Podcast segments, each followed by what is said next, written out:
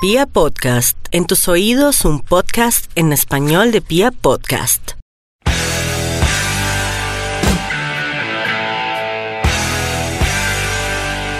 Hola, hola a toda la República Cardenal. Esto es Radio Tribuna Roja, el podcast oficial de la Guardia del Birroja Sur y de toda la hinchada independiente Santa Fe. Hoy nuevamente tenemos un programón. Saludamos a la gente de Instagram y a todos nuestros oyentes en Colombia y en el resto del mundo. Bueno, Se me viene fumado hoy.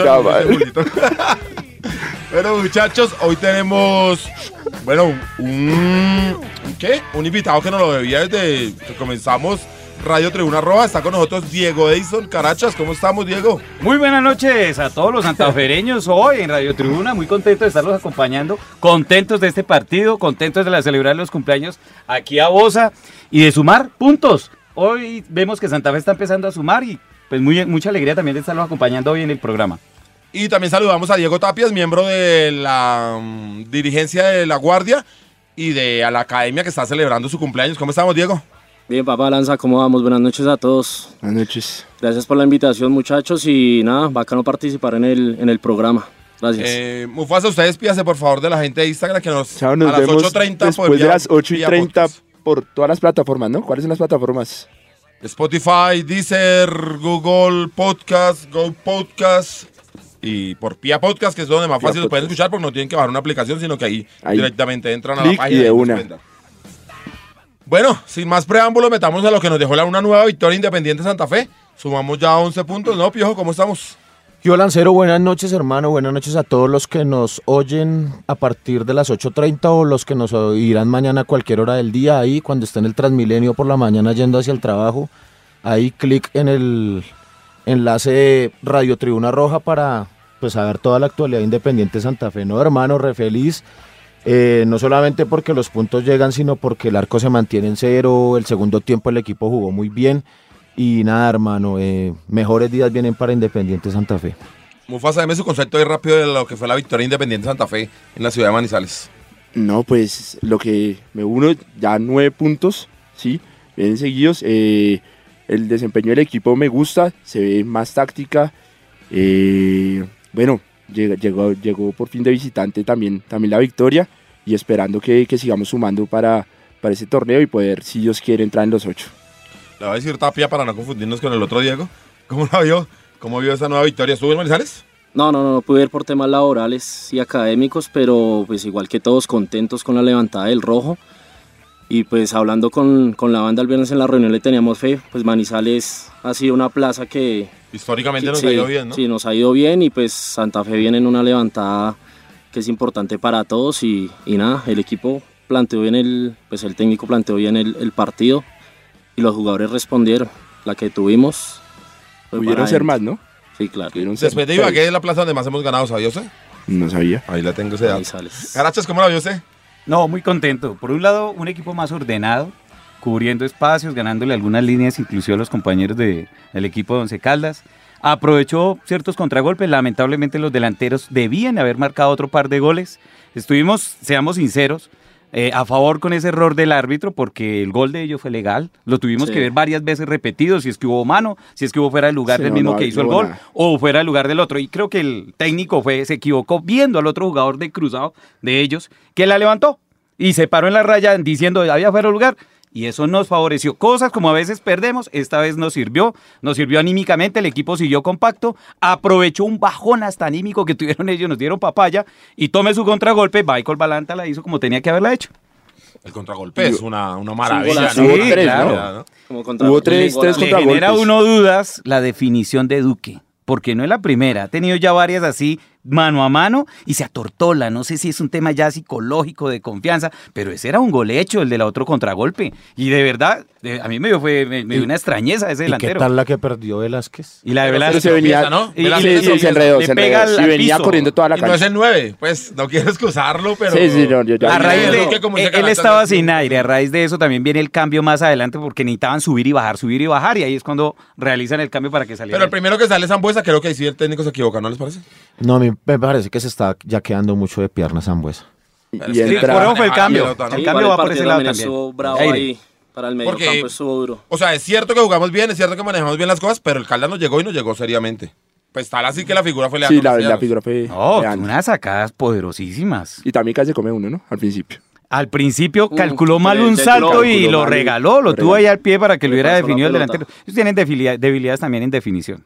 Pero bueno, el partido fue el sábado, ya ha pasado un buen tiempo, entonces salimos de. Felicitaciones a los que viajaron. Un aplauso para todos esos quería guerreros decir que la guerrearon. que- no, quería decir, Diego, no, ningunos guerreros, iban, iban organizados, iban, fueron dos buses y una van, tres, tres buses con gente de la guardia. eh, fino el detalle de Balanta, ¿no? El hombre hace el gol, va, a celebrar, con los compañeros y se acuerda que está la gente ahí, ese- esa comunión y ese vínculo que estamos teniendo con los jugadores. Y fino el detalle que se acercó y lo gritó pues con los, con los viajeros, agradecer, eh, la barra publicó hoy en la tarde un comunicado, es parte de los compromisos dentro del, del grupo en el que participamos, Barras Colombianas por la Convivencia, eh, tiene que volverse como em, institucionalizarse pues la Pero comunicación. como hicieron para pasar los colaboración. buses, no, no, antes solían de tenerlos en la, como Y los en la entrada de la devolvían. ciudad, ¿no? De caletiños, amigo. La, la magia de sí, tus claro. 15. Uy, pero- Ah, hay, hay que encalentar un bus. Bueno, eh, todo eso hace parte de la cooperación entre barras. em, para que eso, esto, este, este tema ya no tiene que ser más un tabú, esto tiene que hablarse abiertamente y sí, tuvimos la colaboración logística de ellos incluso para para, Para evitar cualquier para problema. seguridad evitar la y todo. requisa de la policía, etcétera. Y pues bu- bueno, hermano, a- así mismo acá en Bogotá debe, debe pagarse con la misma moneda. Eh, y bien, em, eh, queda un año y medio de sanción para ir a la Plaza de Manizales. El No hay posibilidad. El viaje del sábado era para haber metido 30 buses. Y, no hay posibilidad de que oficialmente lo, lo corten por esos buenos comportamientos, si por esas lo que pasó el sábado. Esperemos, lo único que lo único recurso que queda por agotar eh, frente a la Secretaría de Gobierno de Manizales es ahorita aprovechando el cambio de gobierno, ¿no? Ah, Entrarse a, claro. a dialogar con otro gobierno. Que hay unos antecedentes muy buenos. Esa- y a ver si se activa ese No, plan pero ¿qué decenal que está solo fecha? en Pero en nada, papel. excelente, muy bien, la gente volvió de todos los, de todos los parches, volvieron sin novedad. Y nada, hermano, ahora el domingo 3 y 15 contra el Envigado es un horario futbolero. Para ir con la Familia. familia. Claro, o sea, hay que reventar la cancha. Como en los viejos tiempos. Hay que reventar la cancha porque creo que es el partido más difícil que tenemos de los que han venido. Porque los otros equipos juegan o nos dejan jugar. El Envigado se nos va a meter acá, nos va a meter doble línea de cuatro y nos va a estar costando crear fútbol, digamos. Van a tratar de romper, pero- exacto. Pero generando fútbol nos cuesta un poquito y entonces ese partido creo yo que es el más difícil de los que hemos tenido. En mi parecer, no sé, Tapia, Carachas, Mufasa, eh, hay, yo no, no pienso tanto en la suma de puntos, ¿no? Quedan 30, 27, pun- 27 24 puntos, 20 27. 27, puntos en 27. disputa. Nueve partidos. Pero lo que, lo, como yo lo analizo, es estar, estamos en este momento a 4 del octavo. Y es estar, fi- fijar la diana en el octavo. O sea, Ahí hay a un análisis tenerlo a 4, para tenerlo los a que 3, tenerlo a 1. quieran mirar el calendario. Hay unos equipos que llegan hasta 20 puntos. Creo que son los cuatro o cinco primeros. Y luego hay un hueco grande. Sí, casi cinco puntos ahí. Y a esos que están ahí, esos que están que chilingueando son apuntarle tres ahí. equipos. Es decir, que esos tres cupos les puedo decir que hasta la última fecha pueden estar disputándose. A pesar de que los que vayan más arriba lleguen a sumar más. Entonces, ahí de verdad podemos nosotros creérnosla, creer seguir sumando. Tenemos una cantidad de partidos de carácter local. Uno de los más difíciles va a ser allá en Cali. De resto, casi todos muy viables. Tenemos aquí en, te- techo. Eh, vamos Eh, a... pero Millonarios acá de y- visitante, pero en la vamos- casa. a Montería, ¿no? Montería contra Jaguares, sí. Y venimos aquí contra... eh, Contra Nacional creo que... no, El Nacional último es contra fecha. Nacional. fecha. Contra el Huila. es- Contra el Huila. Jugamos acá en el Es clásico. Nos queda, te- nos queda Equidad y nos queda Bucaramanga también acá. Nos quedan cinco partidos en casa. De los Entonces, está la posibilidad, pero lo importante es seguir sumando. Sí, sí, sí. Por, porque necesitamos seguir sumando por Independiente Santa Fe porque no podemos, somos últimos en la reclasificación todavía. Ese es un En la tema suma de todos todavía. los años, estamos ya a dos puntos al Huila, pero en este momento somos últimos. Y no, Eso se no soluciona un sumando últimos puntos. De ninguna Sí, manera. necesitamos puntos. Entonces, pero para eso necesitamos a toda la gente, ¿no, Pijo? Necesitamos a 35 mil. La parte, la parte anímica en el clásico, la cantidad de gente que fue, la, cómo esa alegría, ese contagio que tuvo la guardia con la gente de occidental y oriental, esa gente se dio cuenta. Esa mística que está generando la guardia con las demás tribunas no la tienen los demás. Por eso, ¿sí me entienden? Que es una cantidad de gente que ha pasado por la misma tribuna y se saben los coros, arranca Sur y arranca todo el estadio. Ellos se dieron cuenta, ellos se dieron, esa mística no la tienen ellos. No, no la tienen todas las hinchadas y nada. Exacto. Aprovechar esas palabras de Carachas, hermano, para. No es tiempo de. de mezquindades, ¿no? Por ahí vi que te estaban dando con todo en las redes sociales, Lancero, pero pues yo vi que era un comentario tratando como de... de No estoy eso, que quiere De- sumar a la gente, pero, sí. pero aparte tengo otro que ¿Qué es el, de disipar pues esa, esa, mezquindad que hay entre, las, entre la otro gente, ¿no? comentario que lo sigo sosteniendo y se lo sostuve aquí a ustedes mucho tiempo. Nosotros no teníamos por qué mirar esa tabla, y mucho menos la tabla del 2020. La tabla del descenso, dice La usted. tabla del descenso. Nosotros no tenemos por qué mirar esa tabla. Independiente Santa Fe no tiene por qué mirar para atrás. Se los dije y se los sigo diciendo. Y me parecía que es una presión indebida de algunos periodistas, con comillas, que quieren venirle a ponerle a Santa Fe una presión que no debe. Santa Fe no tiene por qué mirar la tabla que va a pasar en el 2021. Que nos tiene que ver a nosotros. eso. Estoy de, Es el morbo de acuerdo. los Eso es, ¿me medios. Y, y en este No, tema no, va a ¿sabe, estar sabe qué es lo que pasa?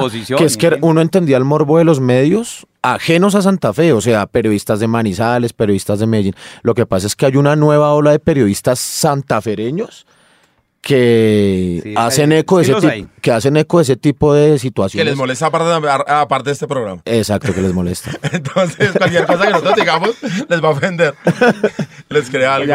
Pero bueno, es el precio, es el precio de, de la guardia. Me parece que fue un acierto por parte de la dirigencia. Nosotros con Tapia ahí lo comentamos entre los siete dirigentes de la barra. Me pareció una, un aciertazo. Eh, y no lo estoy diciendo ahora porque nos por darnos Porque soles. salió los resultados. Porque no, porque era una situación difícil, pero sí, nada. eh, hay que pasar la página de eso, o mejor dicho, no hay que pasar la página, hay que continuar Hay unidos. Hay que dejar la mezquindad, hay que, no importa quién fue el que puso las ideas, quién propuso, quién ejecutó, no, nada. Aquí lo único que importa es el próximo domingo meterle 25 mil santafereños llenar, llenar. y 35. Yo quiero 35. Ojalá que Santa Fe también entienda las cosas. Oye, Ya una campaña un para que precio la gente es lo que, especial vuelva. para es lo que digo yo, sí, exacto. Y nada, de como lo, lo dice Diego desde la tribuna, empujar al equipo y serían 12 de 12. Vamos por la remontada histórica, ¿no? Eso sería muy lindo en la historia Oye, y a un de Santa Fe, primero, motivado, eh, así como está jugando ordenado, y más con una hinchada respaldándolo, así en la ciudad, como se le están dando los resultados, más de un equipo no lo quiere enfrentar. Entonces ya es diferente a lo que No, estaban pues por eso es que enfrentando digo que es el partido más difícil que vamos a tener, porque ya el Envigado no van a ir a jugar como antes nos salían a jugar. van a venir Ahora a van encerrarse. venir a meterse atrás. los palos. Y Envigado viene de perder con el Milancito, Medellín. ¿no? El Tiene minuto. 13 puntos, mm, está ahí adelantico de nosotros, no ha mostrado tampoco mucha diferencia. Entonces, ah, es un equipo que se le puede hacer partido. Bueno, ¿la melodía o qué? Sí. Araches, póngase ahí un, un temita para que Ah, un temita, chévere a todos. Aquí que vivimos pensando solamente en el dinero, yo les dedico esta canción, no me importa el dinero. Viste, la tiene todavía.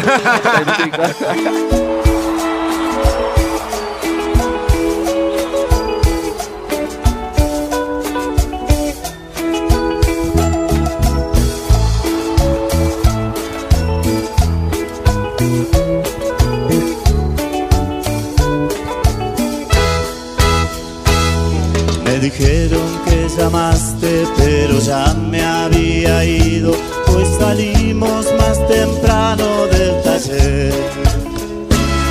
Yo me vine caminando para no gastar dinero y por eso llego tarde como ayer.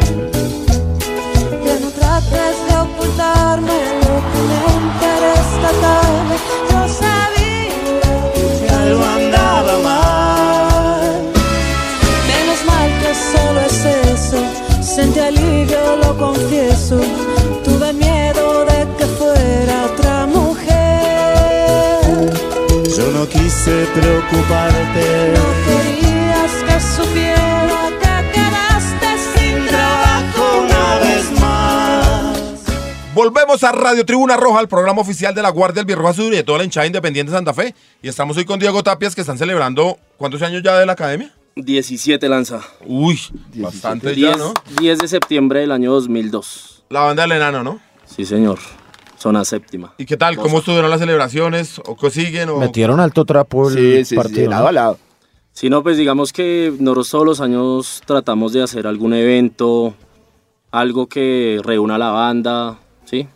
Reactivar como esos vínculos de amistad que tenemos, que los fortalecen los años, el aguante por Santa Fe. Y pues, digamos, siempre tratamos de cambiar, de modificar lo que vayamos a hacer el, al año siguiente. Bien sea en evento o bien sea sacando algún producto que, Uy, o sea que no me- represente. No me quiero ni imaginar los 20 años de estos manes. Si la idea es hacer algo, sacarla al tribuna. estadio. Que va a ser como para los 25 de la Guardia, que también se ve una fiesta fuerte. Uy, prepare Mufasa. A ver si ya está graduado para aquella época.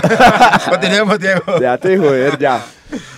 Bueno, Diego, eh, Entonces- 10 de septiembre, el parche nace en la localidad de Bosa por los lados del recreo, ¿no? Del, No, por los lados ¿De de los barrios Brasil, Libertad, Quintas. Holanda. Uy, ahí tengo una Algunos pregunta. Uno va digamos en entrando a Bosa y es como Bosa, el descanso, recreo, como Brasil. Es un festival. O sea, va entrando a la- hasta que llega a Brasil. El último del festival. El último es el recreo. Eso no puede ser. Ya como ya- mil ya- barrios, yo creo, más de mil barrios. de No puede ser una coincidencia. Sí, Sí, Esa no, o sea, forma es de ponerle los nombres a los barrios. ¿Cuántos Bosa. ¿Qué barrio- barrio es que muy- es una localidad muy popular, 750 mil personas, todos estos barrios son nuevos, la parte del recreo, la parte de Quinta, la parte de Atalayas, donde se mueven, entonces son familias jóvenes y tienen mucho integrante joven, inclusive les puedo decir que es de los parches que renueva más gente joven. Y ellos tienen eso. ellos- ¿Cuántos integrantes hay en la academia ahora, Diego? Pues digamos que actualmente una base sólida y consolidada, co- que es con los que uno cuenta para, digamos, todos los temas de Santa Fe, de la barra, lo que suceda, puede hablar un alrededor de 50, 60. Pero digamos, ejemplo, si Santa Fe... Gente que viene y va cuando los Sí, clásicos los y tal. intermitentes que igual sienten el parche, colaboran en una u otra cosa, pero no están tan presentes por determinadas situaciones. Más de 80 personas. Son hartos. Pues en el año... son juiciosos, tener- hacen muchas reuniones. nosotros llegamos a tener como 110 personas en, como en la temporada que 2008-2010. Pero también por temas de, pues de todo, de épocas, temas personales, pues cada quien va cogiendo otro rumbo y eso. Pero sí, una base sólida ahorita la tenemos como en ese promedio de gente. Bueno, ¿por qué la academia? Es que ustedes estudian mucho, que ¿cómo es la vaina? Somos, sí. Solo vagos, no mentiras. No, pues inicialmente sí se da en una discusión pues de chinos, estando ahí en el barrio de, en el barrio La Portada, en la cuadra de Kini. Estábamos Yepe, Sicario, Kini, bueno, Manchas. Y pues empezamos a discutir el nombre y digamos que sí, en gran parte se da por muchos de nosotros simpatizaban y les gustaba Racing. Club. Y en una similitud de historia en cuanto al equipo y en cuanto a la hinchada, ¿sí? Que una sequía larga de muchos años, igual la hinchada seguía. Entonces, digamos como que en su momento Se identificaron. de asociar y nos identificamos con Diego, tema. ahora que usted habla de toda la banda que estaba ahí revoloteando por el nombre, ¿en ese momento ustedes eran parte de la Ultrasur o de qué parches hacían parte ustedes? No, o qué? no, nosotros ¿O no tenían empezamos. parches? Nosotros empezamos de barrio, o sea, el del colegio, eh, nosotros salimos de dos colegios, la mayoría, digamos, de fundadores del parche salimos del colegio Ciudadanos del Futuro que queda en la portada y el Bosa Brasil, arriba en el Brasil. Uy, hay un colegio que se llama Ciudadanos del Futuro. Imagínense, ahí salió manchas. El gordo bolitas que salieron. apague y vámonos. Entonces, entonces, eh, pues bueno, ahí es la discusión en el tema. Y pues digamos, sí, entonces queda el nombre del parche de la Academia DC, Distrito Cardenal. Nosotros empezamos en el barrio Portada y Holanda. Entonces lo que usted me pregunta, digamos, nosotros alcanzamos a llegar a la Ultrasur, pero pues porque era el parche, el fundador de la localidad, entonces ejemplo, convocaban, vamos a irnos para el clásico en Bosa Centro, nos vemos todos. Entonces los hinchas como tal, empezamos así, nosotros digamos empezamos como desde el año 2001, a parcharla, que nos veamos en el barrio para ir, ejemplo, yo también iba mucho con mi papá, con mi hermano en ese tiempo.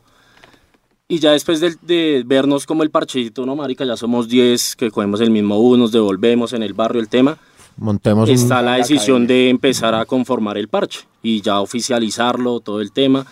Entonces tenemos esa fecha que fue un martes, si no me equivoco, ahí en el barrio de la Portada y dejamos nombrado el parche con, con ese nombre. Bueno, ¿qué es Independiente Santa Fe pa- para la gente de la academia? Todos los parches, lo digo es porque todos los parches tenemos como un, un rasgo especial, ¿no? Por ejemplo, en Aguante Sur la premisa siempre es camellar, trabajar, ser trabajador, trabajador, trabajador, por la causa cardenal. Eh, hay otros que tienen como otras filosofías en la de ustedes, por ejemplo, ¿qué, qué es Independiente Santa Fe para ustedes? Pues digamos, pues obviamente ahí tengo que hablar en primera persona. Santa Fe para mí es pues el amor de mi vida. Toda mi familia, tíos por parte de papá y mamá son hinchas de, de Independiente Santa Fe. Entonces yo crecí en ese ambiente, en ese entorno santafereño, donde mi papá me llevaba desde pequeño y solo eran derrotas, solo eran malos resultados, pero con base en eso crecimos. Y yo creo que los fundadores nos encontramos si no puedo equivocarme, de 15 fundadores de pronto que empezamos en el parche, alrededor de 12 somos herederos de una pasión. El resto fue ejemplo de porque el amiguito del barrio lo llevó, temas así que se vincularon o que empezaron a seguir a Santa Fe. Entonces yo creo que desde un inicio, pues para, para nosotros Santa Fe es un tema de amor, de respeto, de orgullo, de llevarlo siempre en alto. Y lo, y lo digo, ¿sabes por qué, Diego? Porque en las épocas de los torneos internacionales uno siempre veía dos, tres, cuatro chinos de la academia en todas las canchas, ¿no? Viajando en todo lado.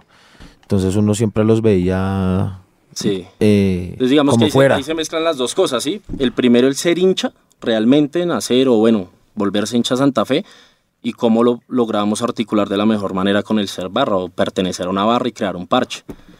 Entonces, pues obviamente ya acá todos conocemos las problemáticas que, que es o que salen de pertenecer a una barra, pero tratamos siempre como de direccionar el parche en eso. O sea, Santa Fe, Santa Fe, se respeta, se aguanta, se alienta, se sigue, y desde la barra, pues ya todo lo que tiene que ser uno perteneciendo a una barra, pero que el ser barra no por debaje o deje por sí, en el piso el escudo. A eso iba. Entonces- ustedes, digamos, no solo los identifica ser viajeros, sino también la, la labor social que ustedes tienen con sus muchachos y cómo la han venido llevando.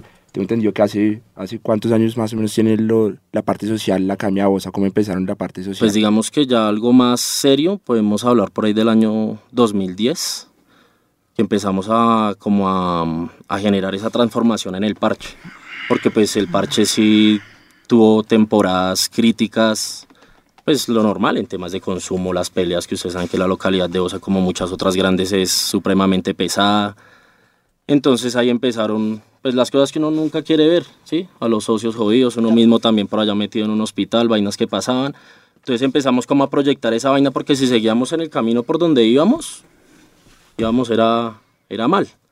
Entonces digamos que eso nace a raíz de, pues también el enano yo creo que tiene que ver mucho, el fallecimiento del enano tiene que ver mucho en ese tema, como empezar a generar y a crear esa conciencia de respeto, de cuidado, primero por, por uno y después por el grupo. y ¿sí? por la comunidad también. La de- toma de decisiones que es importante en el momento de estar uno loco, de estar en un viaje. Entonces empezamos como a crear todo ese tipo de, de procesos sociales.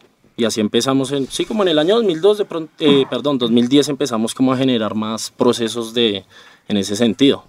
Se volvieron a- pilos para hacer las salidas con plásticos. Ah, sí, sí, sí, sí, sí. Ah, sí, contarle a la gente, ¿no? Ah, pues, El- hoy eh, estábamos hablando de eso en el grupo, sí. esos tifos em, históricos, por ejemplo, el de tradición y distinción, que, al- que Exacto, mucha la gente, rompieron ahí, la que mucha gente hicieron en recordará. Oriental, fue es- maravilloso. Ese fue todo. Uf, De un tradición y inmenso, ¿no? distinción fue el Fue Miren, esas son de las que le tomamos la foto y se las mostramos a todas las barras en Colombia. Cómo se organiza un tifo, cómo queda bien diseñadito, cómo se integra toda la Después gente. la a lo gallina la intentaron hacer uno.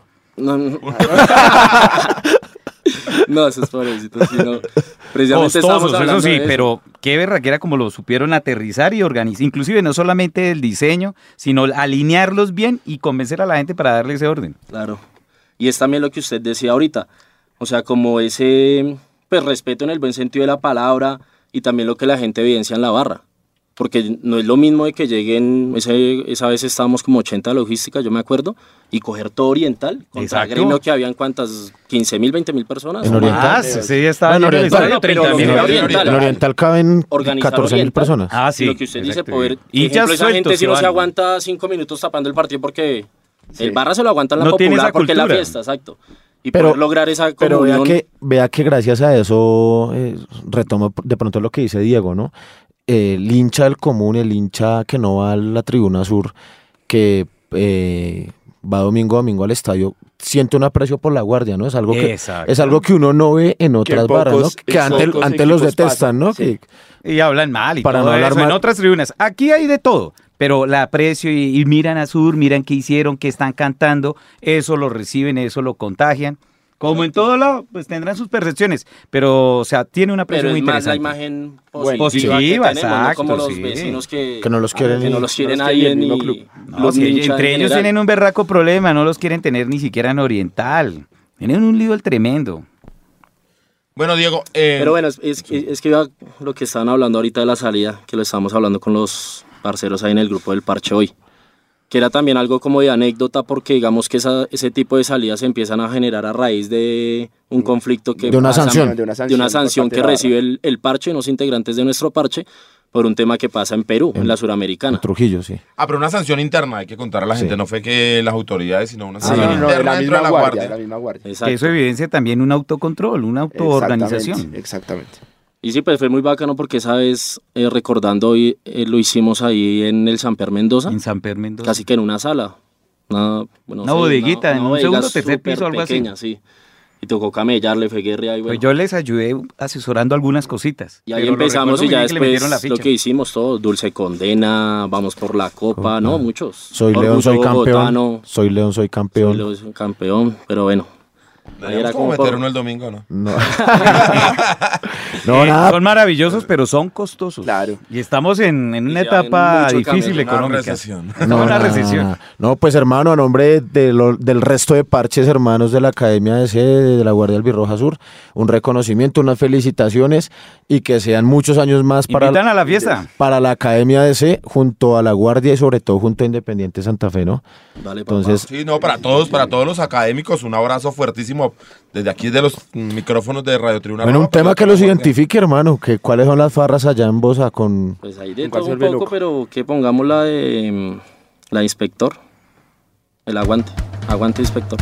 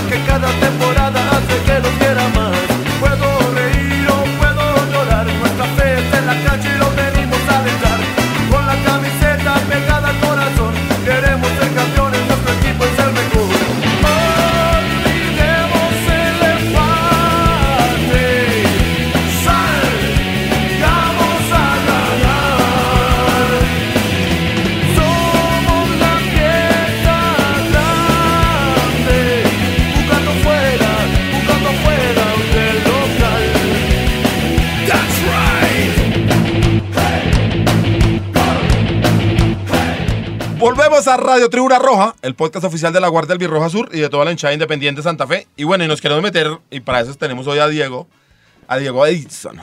Carachas. No, Diego Carachas, él se cambió el nombre. No, pero el de Edison, no sé qué. No, se el fue, Edson lo tengo ahí Claro. o sea, usted tiene, usted tiene tres nombres. Tengo tres nombres. Diego Edison Carachas. Carachas Rodríguez Segura.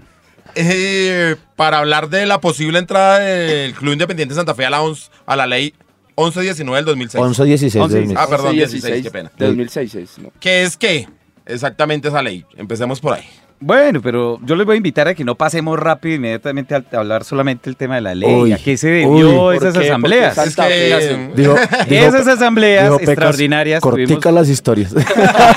Es que les recuerdo que esto es radio y el tiempo Bueno, bueno. apremia. Tuvimos la asamblea ordinaria normal de este año que se hace en los primeros tres meses. Eh, en esa asamblea, pues fue una asamblea difícil porque como estaba la situación del equipo, eh, la parte deportiva, la parte eh, del cuerpo técnico y en fin.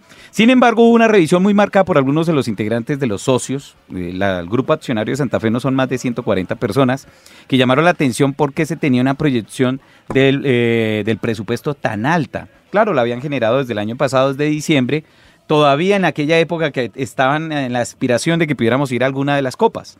Pues lamentablemente no se dio y ese ingreso que estaba alrededor de unos 12 mil millones de pesos no estuvo y se tenía un presupuesto mal, mal diseñado. De esta manera se les pidió a la asamblea que tuviéramos una nueva asamblea para revisarlo. Les puedo comentar que entre socios tuvieron una presión para que el presidente los atendiera en reuniones separadas. Hubieron unas reuniones que atendió puntualmente con dudas de ese Diego, pero bueno, ya que estamos comenzando por el principio, eh, ¿quién diseñó ese presupuesto y por qué lo aprobaron? Si no habíamos, La Junta clasific- Directiva. si no habíamos clasificado ninguna la copa. Junta El responsable de eso es Juan Andrés Carreño, César Pastrana, eh, ¿quién? Sí, la junta directiva. La Junta Directiva de, de- Sí, de- de cabeza ese de- entonces. Juan Andrés Juan Sí, de pronto para ellos no. eso fue... Ahora, yo les voy a contar que eso tampoco es tan grave. Es un presupuesto que se pone. Otra cosa es si hay los recursos para cumplirla. No lo sabían. Bueno, listo. Era, Entonces, era algo que oficialmente por asamblea se tenía que corregir. No sé si no sea tan grave, porque yo me pongo para el próximo año. Usted- un Exacto. presupuesto de estar. Ya han escuchado- vacaciones de tres meses, no, Las- no me da. las, las, los cambios que pueden darse para el próximo año en cambios de patrocinio, en temas de recorte, son marcados. Y bueno, se dieron esas aclaraciones, luego vino una asamblea, otra nueva que fue donde se nombra esta nueva junta directiva. Esta nueva junta directiva queda con el compromiso de establecer esta asamblea donde se define la nueva asamblea. Esta redujo el presupuesto como en unos 9 mil millones, 7 mil, 9 mil millones. Allí se, ah, igual, inclusive en este momento todavía hay una debilidad que no se va a cumplir, o sea, va a estar todavía por debajo. ¿Qué es lo que viene al caso? Hay un descuadre de 12 mil millones de no ir a Copa Internacional. Aparte de eso, no tener un patrocinio principal, que eso descuenta casi otros 4 mil millones. Y por otro lado, unos promedios de asistencia que tuvimos en el primer semestre muy bajitos. Entonces, eso proyecta que tengamos un déficit de más de 19 mil, 20 mil millones este año. Sumado a algo que se le llama pasivos. Tranquilos, pasivos tienen todos los equipos en Colombia. Ustedes pueden buscar en internet y hay un reportaje en octubre del año pasado que los equipos de los pasivos, inclusive de Nacional, tiene un pasivo de 53 mil millones. Está Pero la vaina con nacionales que tiene. tiene lo Claro, tienen flujo de caja, sí. pero pasivo es pasivo, o sea, tienen esas deudas. Lo mismo le pasa a la. América, lo mismo le pasa a Once Caldas, le pasa al lo Cúcuta, mismo le pasa a. Lanza, a Piojo, a todos, todos. Y todos. aparte de eso, les puedo comentar que hay Pero Piojo también. Piojo es como nacional porque el tiempo. Ahí.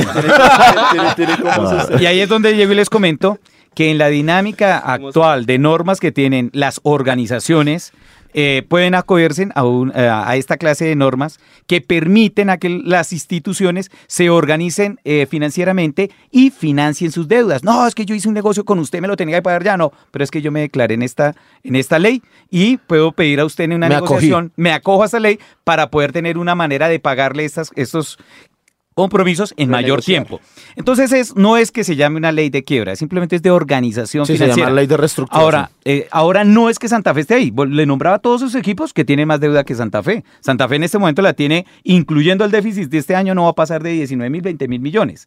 Que al fin y al cabo es plata, es plata, es algo relevante. No se representa tampoco con los activos del equipo, pero es una posibilidad que se le dio a la actual junta directiva, al- a, a la presidencia actual, si lo ven necesario de llegar hasta allá. Hay una realidad y están esperando es si realmente se vuelve efectivo la llegada de esa plata de la nue- del nuevo contrato o no, ese contrato adicional de derechos de televisión a nombre interna de carácter mil internacional, millones, más o menos. que llegaría a un billetico muy Bueno, y también interesante. va a llegar el del, el del canal ese que inventaron. Por eso.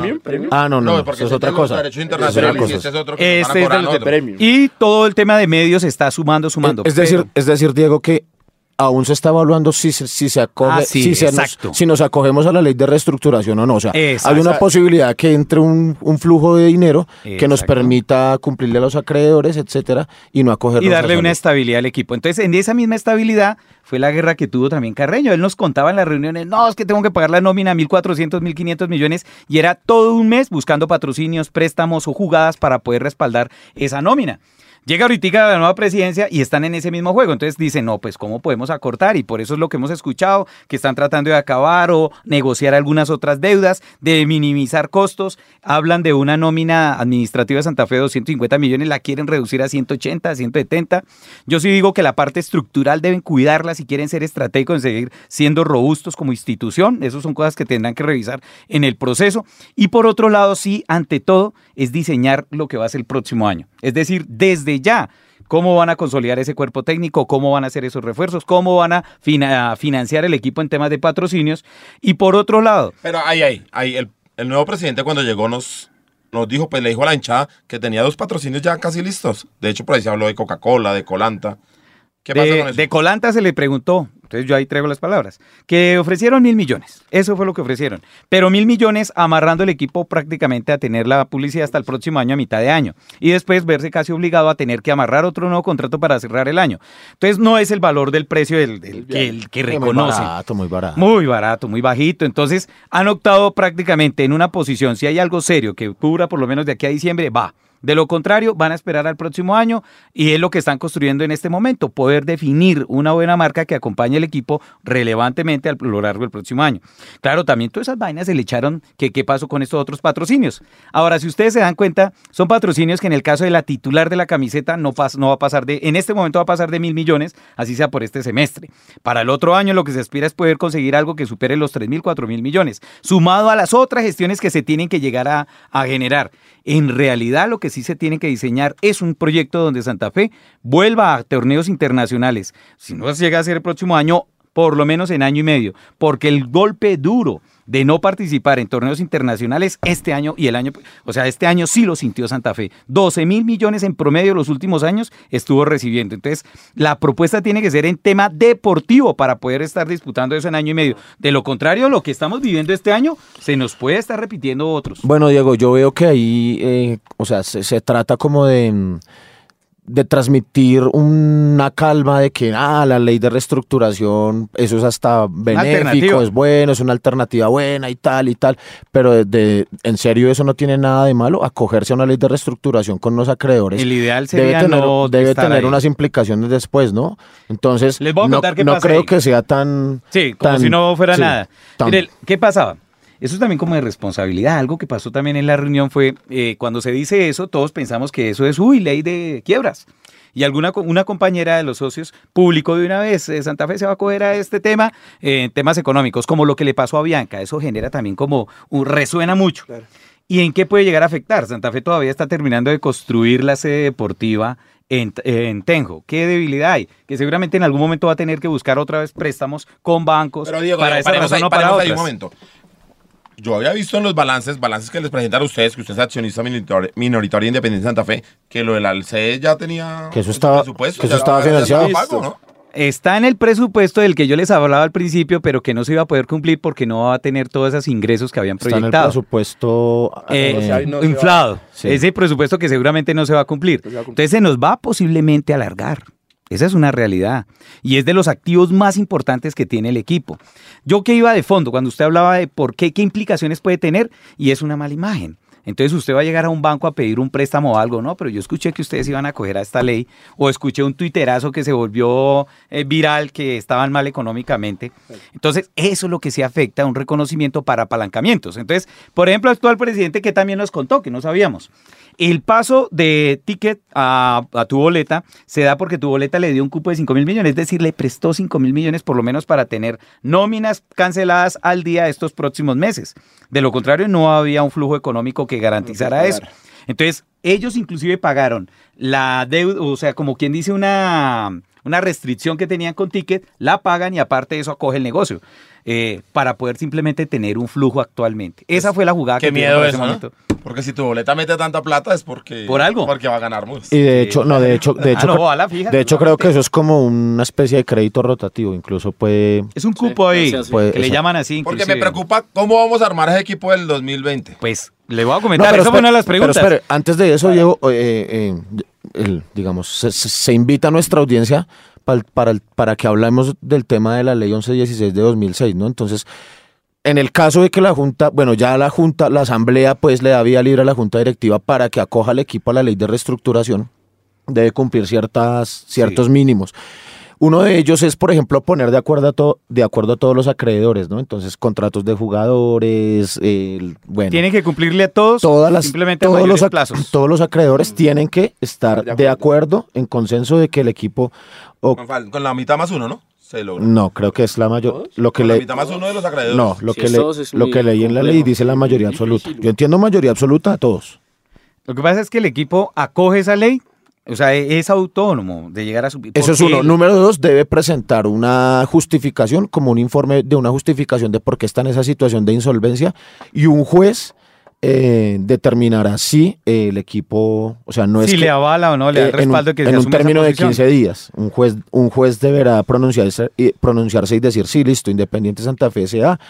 eh, cumple los requerimientos para acogerse a la ley Entre de... comillas, sí quiero decirles de que en este momento hay cuatro equipos de fútbol Pero, pero profesional Diego, y no, en esa y no solamente eso, hermano, porque fue lo que más me preocupó. Uno lee por ahí después, al final, en los últimos capítulos de, de la ley, pasa de que si, si hay que pagar un precio por acogerse a la ley de reestructuración, No es que yo me acojo y no cumplo, no. Entonces, si hay una, un incumplimiento en un solo acreedor, un juez, el juez que el juez podrá en. Orientar a liquidar la el ju- organización. un juez, un- Liquidar la sociedad, juez, podría exacto, tomar la decisión, podría sí. tomar la decisión de liquidar la personería jurídica, embargar y prácticamente sería la desaparición como empresa, ¿no? como empresa. Santa. Otra cosa es la, el, el cupo, la primera, que eso le ha pasado a más de uno de los equipos que tras- terminan transformándose en, en una nueva empresa. Sin embargo, es triste llegar a un... Entonces, de esos. entonces no. Sí, yo entiendo que no, la situación no está tan grave, pero también ponerse a aventurarse en una situación que le puede poner a usted en, en riesgo. Algo más importante es de no, de no, de no, de no De hacerse, de, de poderlo, de poderse evitar, mejor evitarlo. Entonces, no sé. Es decir, es eh, para los que analizan esto y nos daban a entender ese día que había gente de la Superintendencia de Sociedades y otros eh, socios que entendían el tema, eh, daban la viabilidad y argumentaban y nos decían que eso era algo que también teníamos bien claro, que es muy responsable para una institución que entre en una ley de estas en este momento que es muy manejable, a que se deje crecer y crecer esos pasivos y después no tenga la capacidad y ya esté contra la pared sin ninguna capacidad de inclusive llegar a soportar entrar en una ley de estas. Bueno, hay, Entonces, hay, por ejemplo, una deuda muy importante que tiene Santa Fe, entiendo yo, que es con la DIAN. Con la DIAN, 7 mil millones fue lo que... Pero ahí, ahí, ahí, ahí le hago una pregunta. ¿Cómo se lleva, se llega a una deuda tan grande con la DIAN?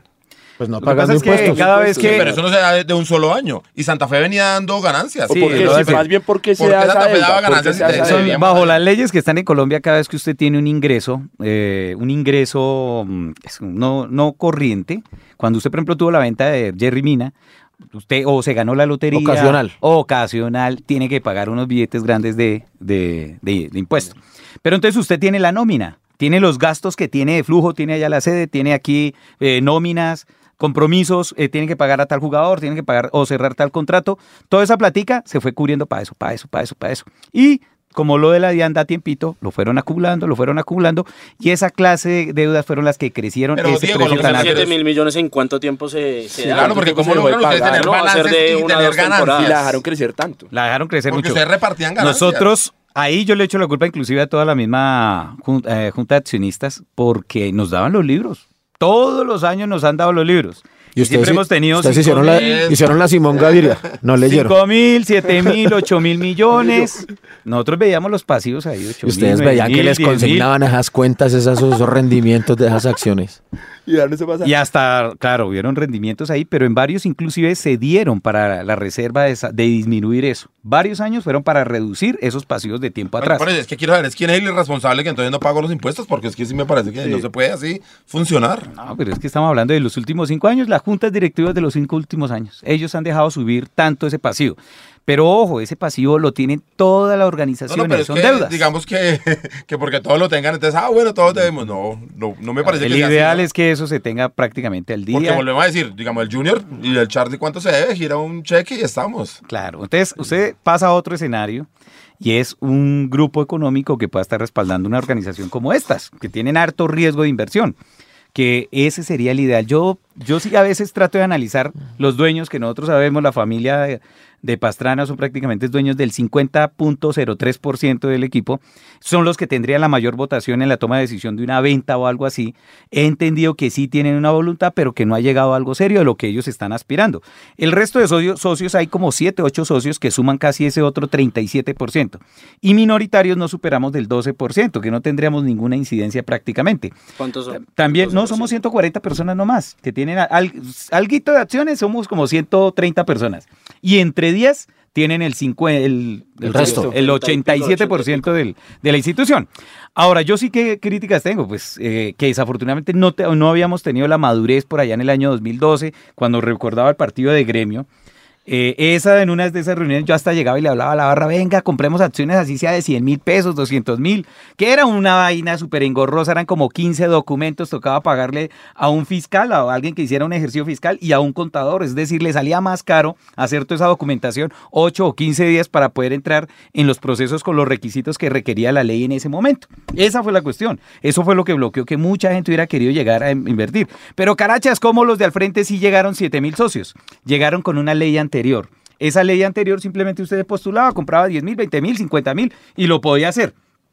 Cuando se asume Santa Fe ya estaba la, la nueva ley del deporte, la 1445, y se acogía con la ley de sociedades, se transformó de una sociedad corporativa a una sociedad anónima y te tuvo que acoger a todo eso. Hubo gente que se rechazó porque no supieron respaldar. El Lanza, por ejemplo, este Lanza tenía una acción Lanza- que se había no, comprado en una paleta de agua. Era de la, de de- la tarjeta roja. me Sí. Yo Pero tenía dos acciones de cero. Pero Sí, nunca estaba- me llamaron, o sea, a mí me apagaron en mi buena fe. Sí. Pero aparte le he dicho a Garachas que me venda un Eso, querido. eso no, se- Garachas, eso vende- no se haga nada Yo para eso. acciones, yo Eso no se haga compro. nada para eso, amigo. Siga así. Bueno, y ahí está. Miren, en todo caso, apreciados santafreños, tenemos que interesarnos mucho de la institucionalidad. Es decir, de una cultura de- democrático-deportiva de saber quiénes son los que están allá, cómo se mueve el presupuesto, quiénes son sus patrocinadores, cómo está en temas de compromisos fiscales. Pero Porque si miren, no- pero si esto no fue lo que vieron los impuestos. Eh, exacto. Y ahí es donde tenemos habían que aprender. 140, 280 ojos ahí. Y nadie se dio por enterado de eso. Hola. es que tiene el brinco fuertes este año. Por ese, todo ese mal presupuesto diseñado. Y aparte de eso, todo el déficit que va a tener, ¿cómo se va a incrementar ese pasivo? Que va a ¿Sabe llegar casi a único 20 mil responsable de millones. ser Juan Andrés Carreño? No, la junta directiva, eso es junta directiva que son los que tienen la Pero responsabilidad antes frente a no, eso. o sea, Pastrana Por no, va- supuesto. no va a tener ninguna Claro, Claro, ante todo. Hace claro, cinco años, claro. ¿no? Empezó, güey. Miren, eso se podía haber visto de tiempo más atrás. Y O sea, Esto- todos ustedes, todos ustedes los de equipos- los tienen equipos que hacer que- un mea culpa, haga haga un mea culpa. Claro, yo lo digo. Yo soy uno de los socios culpables de no haberme parado la cabeza ya. Cuando usted le llegan a las asambleas con títulos, con trofeos, ganamos esto, ganamos lo otro, y los futboleros que somos, vale, ahí va, ahí va sumando, se sostiene. Es decir, aún así, inclusive dándole ganancias, utilidades, porque esa clase de deudas contablemente se siguen representando. 4 mil, 5 mil, 6 mil, 9 mil. La ley de que estábamos acogidos hace 17, 18 años era otra ley, estábamos funcionando como una corporación, era una deuda cerca de 9 mil 500 millones, se sacó prácticamente hasta finales del 2011, más o menos, 2010, to- 2011. Eran otros tiempos. era Eran otros historia. tiempos. Eh, Tocaba el tema de la DIAN porque la DIAN como una, como una entidad del Estado eh, y, y como un acreedor en este momento de Independiente Santa Fe, Santa Fe al meterse a la ley de reestructuración, eh, la- a la DIAN se le podría, o sea, se le podría pagar dentro del marco de esa ley, ¿cierto? O sea, ya. Tiene que pagársele, sea como sea, pero va a haber mayor facilidad en esta Exacto. condicionalidad. Entonces yo veo que ese como, sería, como que sería el principal argumento para, para, pues, para que el equipo se meta en esa ley de reestructuración. Por lo pronto veo que si no fue, no llegase a ser necesario, si entra algún dinero, si hay algún flujo, de- flujo Exacto, que nos salga otro mina por ahí o algo así. Pensaría que no sería lo, lo correcto. Entonces, porque es que lo que pasa es que uno, uno tiene que cuestionarse, ¿no? O sea, se le vende como esa tensa calma a la gente de que no, eso antes nos va a beneficiar. ¿Cómo lo va a No, no, no beneficiar a uno beneficiar. estar al filo de una posible eh, Liquidación. de, exacto. de fondo yo se los digo, o sea, nuestros, nuestros propietarios del equipo, eh, lo digo por los mayoristas, eh, son gente que tuvo su inversión y la tienen ahí, pero no tienen ese brazo económico para respaldar una organización como esta. No, no lo tienen. Porque Como no lo puede tiene- recapitalizar, digamos, No, y- Ah, si lo, Ah, claro, si lo lo hubieran respetado hacer. esa acción el presidente de la Pero yo lo voy a Claro, decir. Lo hemos- yo lo he preguntado desde, desde hace cinco años, vivo preguntándole y me lo dicen, no, los socios no lo van a hacer. Porque si lo hacen, la norma dice que usted, ¿cuánto va a abrir? Santa Fe tiene en este momento 8 mil millones aprobados para abrirlo en venta. 8 mil. Solo abrió 2 mil millones. En ese entonces abrió 2 mil O sea, millones 6.000. para que los llegaran. En este momento tiene 6 mil Para que millones. Lanza compre 5 Pero mil. 6 mil. ¿Y cuánto está debiendo el equipo? Como 12 mil. No, 15 19 mil va a cerrar este año, póngale 20 mil. Eso no da un brinco. Entonces realmente la, la jugada está en cómo lo administren y realmente cómo apalanque. ¿Qué fue lo que escuchamos en alguna oportunidad? ¿Qué es lo que está haciendo los de al frente? Los de al frente buscaron no fue un fondo económico que invirtiera. Y es como si usted fuera un fondo de inversiones. Invierten con este jugador que viene haciendo un proceso de inferiores, ya estuvo en Selección Colombia, esto, vale 300, 400 mil dólares, pero si nosotros le damos la oportunidad de estar acá, de estar que le vaya bien, podría llegar a costar 2 millones, 3 millones. Un porcentaje se lo llevarían esa clase de inversionistas. La verdad, así lo está moviendo más de un equipo en Colombia. Sin necesidad de capitalizar, sin necesidad de, de otras eh, jugadas. Esa es la que están esperando. Ahora, Pero a mí esa me parece muy peligrosa. Sí, claro. porque este es un Claro, fondo buitre, difícil, que obviamente invierten, pero con la única idea de sacar. Pues obvio. Sí, no les más. interesa absolutamente nada. pues señor, interés. eso es lo que le está pasando a los amigos del frente en Pues que este no invierten momento. en nada. Si usted se pone a hablar, la nómina de ellos no tiene nada. Tiene, Carreño no lo nom- contó. Nombrar un buen técnico y ya. Carreño Con no lo contó. Se encontró con el dueño del Amber, que es el fondo internacional que está apoyando financieramente al otro equipo, que ahora son dueños del 88% del, de, de- Porque es eso, les han ido vendiendo poco a poco, poco a porque poco. cada no tenían de dónde más. y- Es una reinversión. Y como eran los mayoritarios, ellos aprobaron la reinversión, reinversión, reinversión.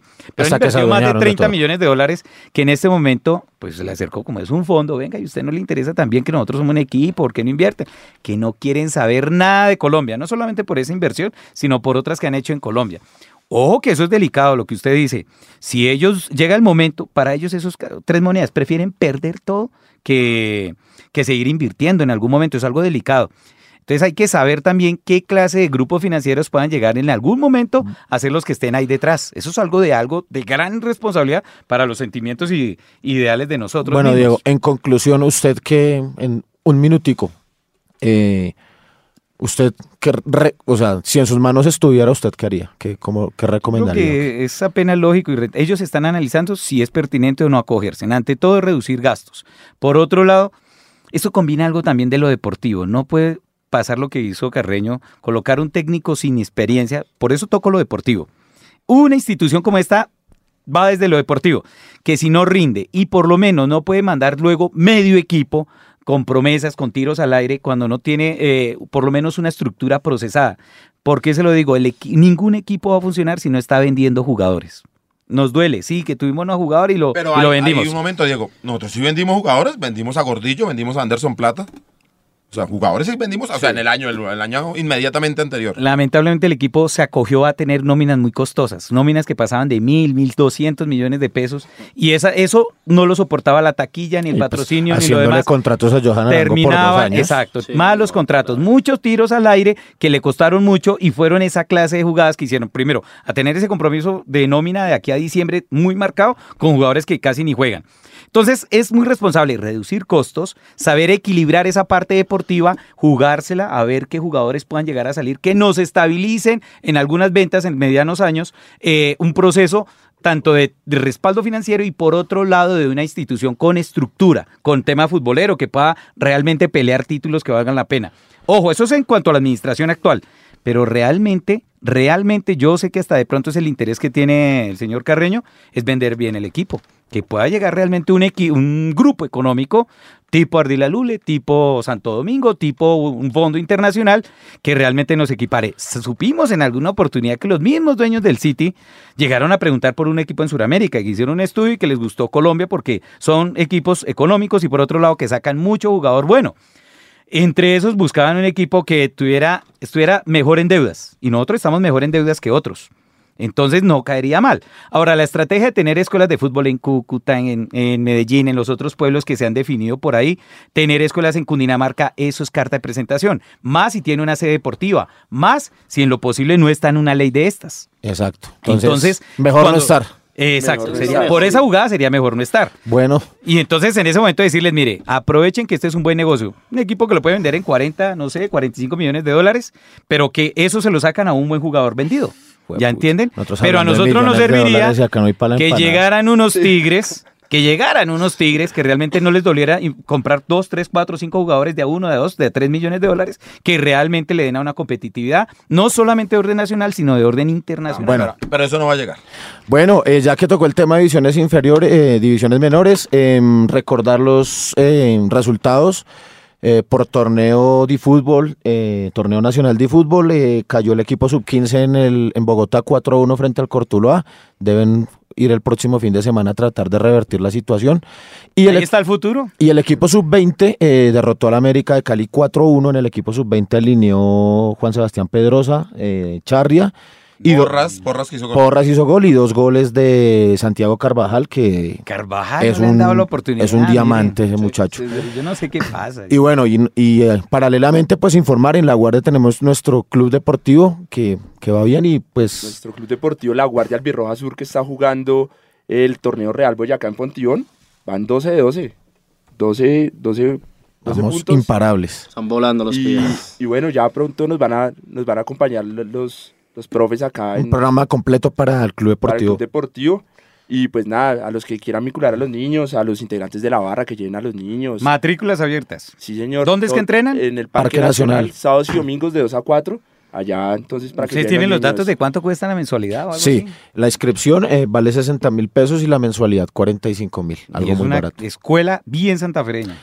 Eh, ¿Y en el Y Perdomo tenemos algo? En el Perdomo el viernes se va a jugar un relámpago de microfútbol también. Eh, va a haber venta de cerveza, de choripán. Entonces también invitados todos allá. ¿A qué hinchada toca llegar allá? A las 7 de la noche. Siete de la noche, Sí, Perdomo. ¿Cuándo, cuándo? ¿El viernes? El viernes, señor. Viernes cultural allá en el Perdomo. ¿Nos vemos allá o qué? Viernes. Este, este señor no va al sur. Viernes me complace, que tengo que trabajar, amigo.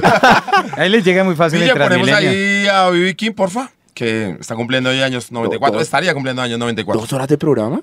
No, no, hay ventas que nos despedimos. Agradecerle a Diego Carachas, a Diego Tapias, a Mufasa, a Piojo Aville, a mm, Camilo Perdomo y a todos los que hacen parte a de Ratona. Radio La Tribuna Roja. que hace las piezas gráficas. Espero volverlo a acompañar aquí tocando otros temas. Claro, señor. No, ojalá, ojalá Carachas, vamos a ver, esta es la edición número 22, ¿no? Sí. Me dicen que no había escuchado la primera. No, pues esa me la paso escuchándolas. Ah, no, primero que solo dos han escuchado. Que Muchas gracias a todos. Esto fue Radio Tribuna Roja.